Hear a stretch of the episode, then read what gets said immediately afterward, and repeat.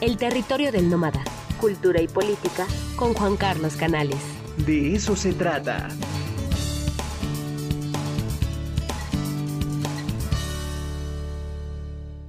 Ya está con nosotros Juan Carlos Canales. Amigo, ¿cómo estás? ¿Cómo amaneciste con este frío? Muerto de frío. Oye, y hoy subimos dos grados. Ayer que me desperté a las seis y media, estábamos a cuatro grados. Y hoy estuvimos a seis. Pero sí, me estoy congelando. sí, yo también salí muy temprano. Y sí, sí, sí, ahora sí, ahora sí sentí el frío, ¿eh? Regularmente yo no soy así tan friolento, pero dije, ah, caray, esto ya cambió. Y bien, ¿no? ya era necesario también. Sí, sí. Y bueno, finalmente el frío se lo quita uno, sea con cobertores o con un poquito de tequila. Claro. Y yo, yo prefiero el frío al calor. Pues eh, los dos tienen lo suyo, ¿no? Pero bueno. Oye, Juan Carlos, a ver, cuéntanos qué, qué, qué, tema será el del día de hoy. A ver. Fíjate que eh, estoy, releí este fin de semana La jaula de la melancolía de Roger Bartra, que me parece que es un libro que si bien fue publicado en 1987, es un libro que hoy tiene una gran vigencia, dado el retorno de una serie de imaginarios sobre la mexicanidad. Lo que se propone Roger Bartra, que sin duda alguna, lo he dicho y lo repito ahora, es uno de nuestros grandes intelectuales, lo que se propone Roger Bartra en este libro es hacer un análisis sobre la construcción de ciertas redes imaginarias en torno a la mexicanidad como formas de dominación. En ese sentido, es un estudio antropológico, pero sobre todo centrada, un estudio centrado en el ejercicio del poder, que es un tema que atraviesa la obra de Roger Barthes. Tú sabes, eh, Ricardo, que sobre todo a partir del término de la revolución, la pregunta sobre el mexicano, ¿qué somos? Hay una mexicanidad, atravesó gran parte del pensamiento filosófico, del arte, la pintura, la literatura, para explicar, digamos, tanto nuestro pasado como nuestro futuro. Entonces, eh, libros claves de esta pregunta están el perfil del hombre y la cultura en México de Ramos, eh, lo que escribió Uranga, que es muy interesante, o también un libro que es más que recomendable leer, que es la fenomenología del relajo de Jorge Portilla. Claro. Y bueno, el mismo laberinto de la soledad, ¿no? Y desde luego el libro que cierra eh, en algún sentido esta, estas preguntas, que intenta dar una respuesta, es El laberinto de la soledad Octavio Paz, publicado en 1950.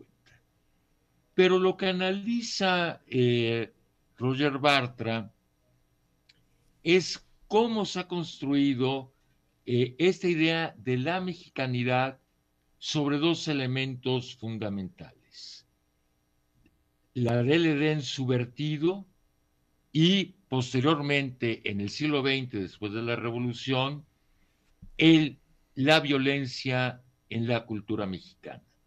En el primer caso, eh, se construye una idea de que la, eh, hemos sido eh, arrancados de ese Edén a partir de la conquista, fundamentalmente, y que eso ha provocado el primer gran mito sobre la mexicanidad, la melancolía. Somos impasibles, somos inamovibles, vivimos extrañando ese paraíso perdido, ese objeto que no acaba de morir, como diría Freud en Duelo y Melancolía. Y entonces, a partir de esta idea de la melancolía, se construyen muchísimos mitos sobre la mexicanidad.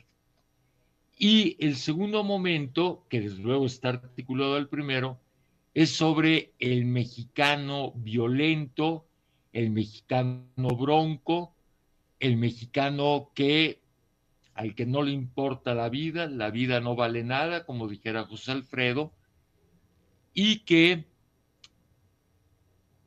surge esta idea como una forma de creación de la subjetividad para, en contraste, poder articular al mexicano a los procesos del capitalismo global.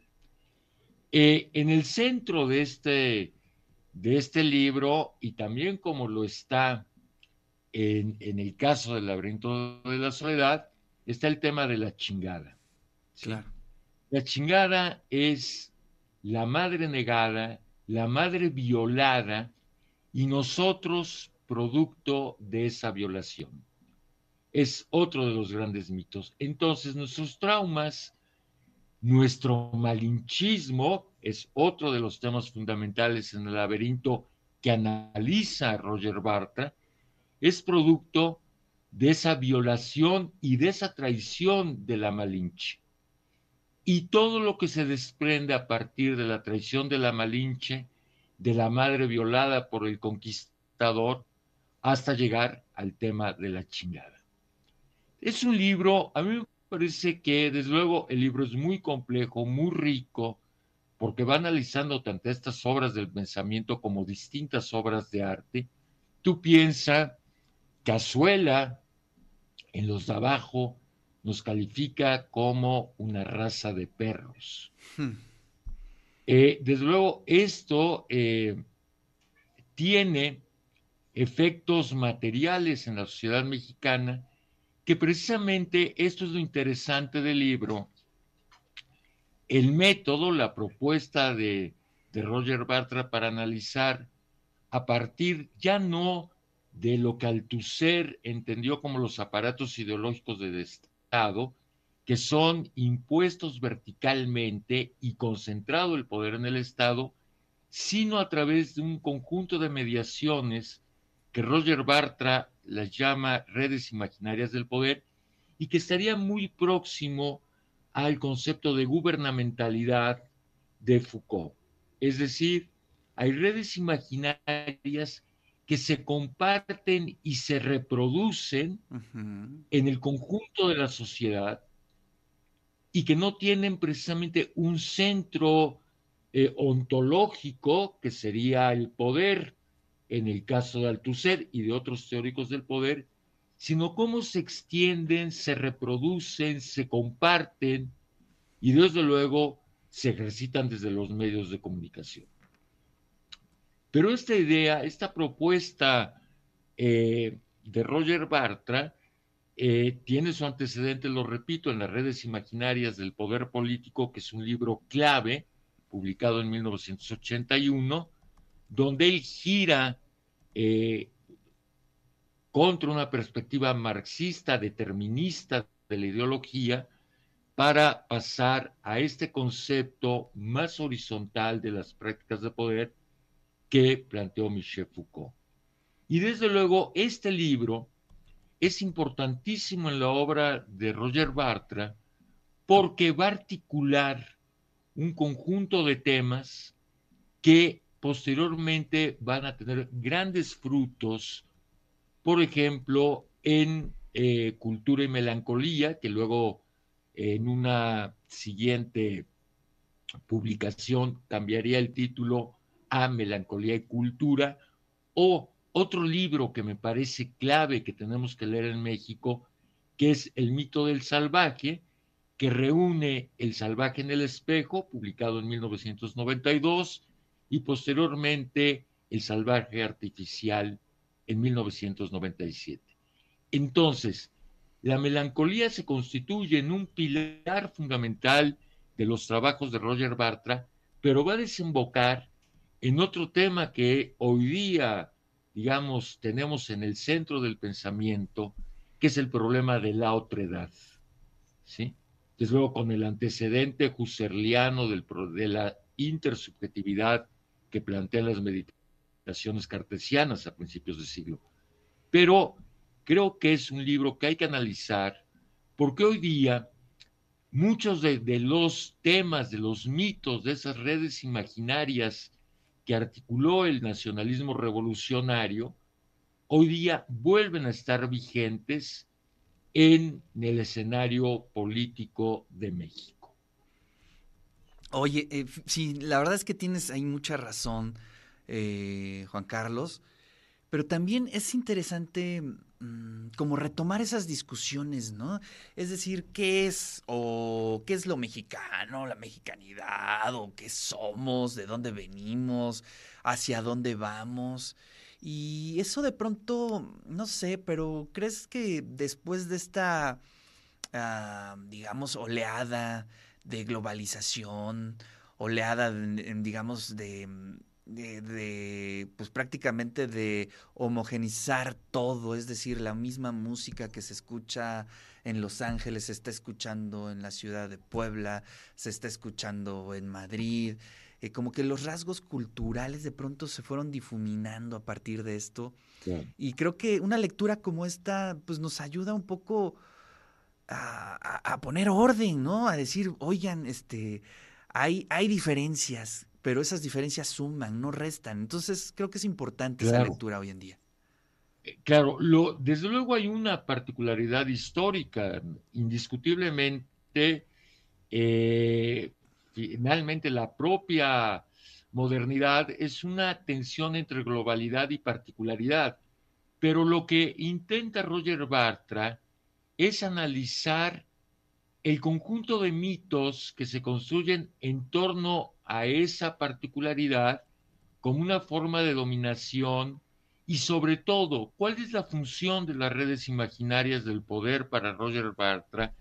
Precisamente anular las contradicciones históricas claro. y transponerlas a una mitología con las que el poder puede neutralizar esas, esas, esas contradicciones históricas. Es decir, hay, hay, desde luego que hay un análisis muy crítico, que es el fundamento de la obra de Bartra en general, una postura muy crítica, no a negar nuestra particularidad, ni a negar nuestros dramas históricos, que los tendrá, que desde luego atravesamos dramas, grandes dramas históricos, sino a la utilización de esos dramas, ya no entendidos como contradicciones históricas o como diría Marx en la Sagrada Familia, como construcciones de subjetividad, sino traslaparlas a mecanismos de control de poder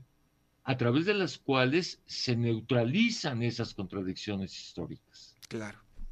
Esa es la tesis central de Bartra. Sí, oye, pues es una excelente lectura para estas vacaciones y estoy viendo en Amazon que está prácticamente pues toda su obra, ¿no? Es interesantísimo que esté a disposición y bueno, pues este hacer esa lectura en vacaciones creo que es importante, es, es necesaria más bien. Por supuesto, yo creo que hay que leer La jaula de la melancolía y desde luego, mira, se acaba de reeditar en siglo XXI el mito del salvaje. Exacto. Que se encuentra en varias librerías de Puebla. El mito del salvaje, que reúne el salvaje en el espejo y el salvaje artificial, es un libro verdaderamente fascinante. ¿Por qué? Porque finalmente las culturas nos definimos desde la otredad. Y uno de sus grandes problemas es cómo asumimos esa relación con la otredad. Exacto y cómo construimos la otredad también imaginariamente. Maravilloso. Pues ahí está la recomendación, Juan Carlos, muchísimas gracias. Y bueno, pues ya ahora sí a descansar, ya entregadas las calificaciones, ya. ya. ahorita tengo una junta, es una junta muy alegre, eh, que voy a disfrutar mucho, eh, y se acabó todo. Ya se acabó, sí, ya, ya necesitamos irnos a descansar.